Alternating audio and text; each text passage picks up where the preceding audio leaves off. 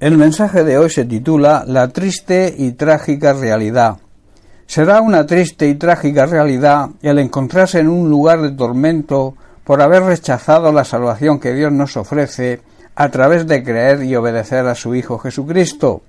En Lucas capítulo 16, en los versículos 26 al 28, vemos a Jesús hablando de ese tremendo lugar en la historia del rico y el pobre Lázaro, y ante la petición de este hombre rico a Abraham, para que Lázaro mojase su dedo y se lo acercara a sus labios. Dice así, además de todo esto, le dice a Abraham, una gran cima está puesta entre nosotros y vosotros, de manera que los que quieran pasar de aquí a vosotros no pueden, ni de allá acá tampoco. Entonces le dijo, Te ruego pues, padre, que le envíes a la casa de mi padre, porque tengo cinco hermanos, para que les testifique, a fin de que no vengan ellos también a este lugar de tormento. Debo decir que un lugar no es un estado ni una situación, es un sitio real donde alguien se encuentra. Hay muchas personas que mueren sin ser salvos y se condenan por negarse a recibir a Cristo como su Señor y Salvador personal, y entonces pasan al otro mundo sin haber recibido el perdón y la justificación por sus pecados, y cuando aparecen en el infierno, en ese lugar de tormento que se menciona en este pasaje, es cuando abren sus ojos y se dan cuenta de la triste y trágica realidad.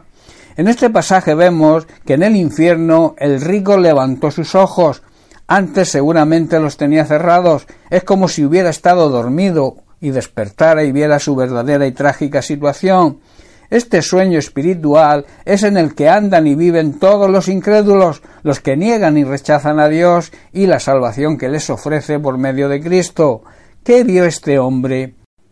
Lo primero que vio este hombre fue el lugar en que se encontraba, en el cual sólo podía haber horror, allí no había gozo, no había paz, no había ninguna esperanza.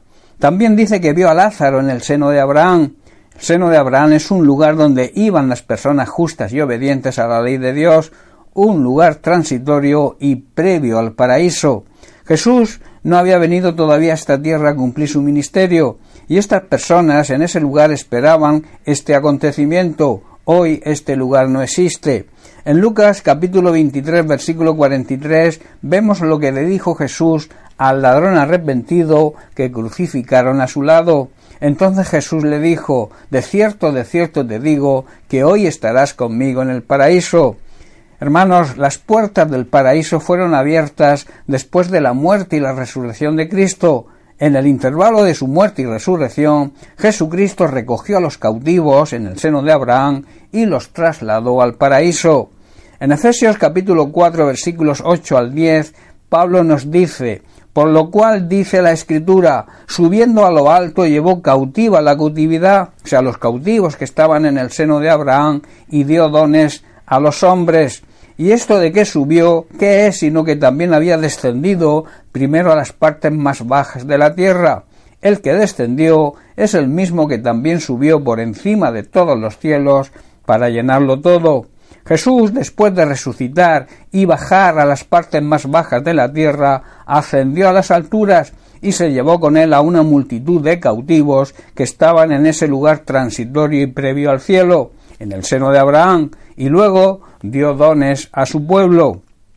Debemos fijarnos que dice ascendió sin ninguna duda eso significa que Cristo también descendió, descendió a ese mundo inferior donde se encontraban todos los que estaban esperando su resurrección para pasar al paraíso. El que descendió Jesucristo es el mismo que ascendió por encima de todos los cielos a fin de llenar la totalidad del universo con su presencia. Esta es una tremenda y gloriosa realidad. ¿Os podéis imaginar a estas personas pecadoras a estas personas que han negado y rechazado la salvación que Cristo ofrece en ese terrible lugar de tormento, haciéndose la siguiente pregunta ¿Dónde estoy? y quizás diciendo Hace un tiempo alguien me habló de aceptar a Jesucristo como Señor y Salvador. Yo contesté aún no estoy preparado, ya lo haré después. Esta persona me insistió a que buscara y que me entregara al Señor y que quizá otro día sería tarde. Pero yo decidí esperar. Pero ¿dónde estoy ahora? Pensaba que no existía el infierno, pero entonces ¿dónde estoy ahora? desprecié el cielo, desprecié el paraíso, desprecié y rechacé a Jesús y la salvación que me ofrecía. ¿Y dónde estoy ahora? No des lugar a ir a ese lugar y que tengas que hacerte esa misma pregunta ¿dónde estoy? Acepta la salvación que Dios te ofrece por medio del sacrificio de su Hijo Jesucristo y que no tengas que verte en la triste y trágica realidad de la condenación eterna. Le pido al Señor que tenga misericordia, que abra los ojos del entendimiento ahora y no tengamos que abrirlos en ese tremendo y horroroso lugar que es el infierno y preguntarnos ¿dónde estamos? Bien, pues hasta aquí el mensaje de hoy. Que Dios te bendiga. Un abrazo.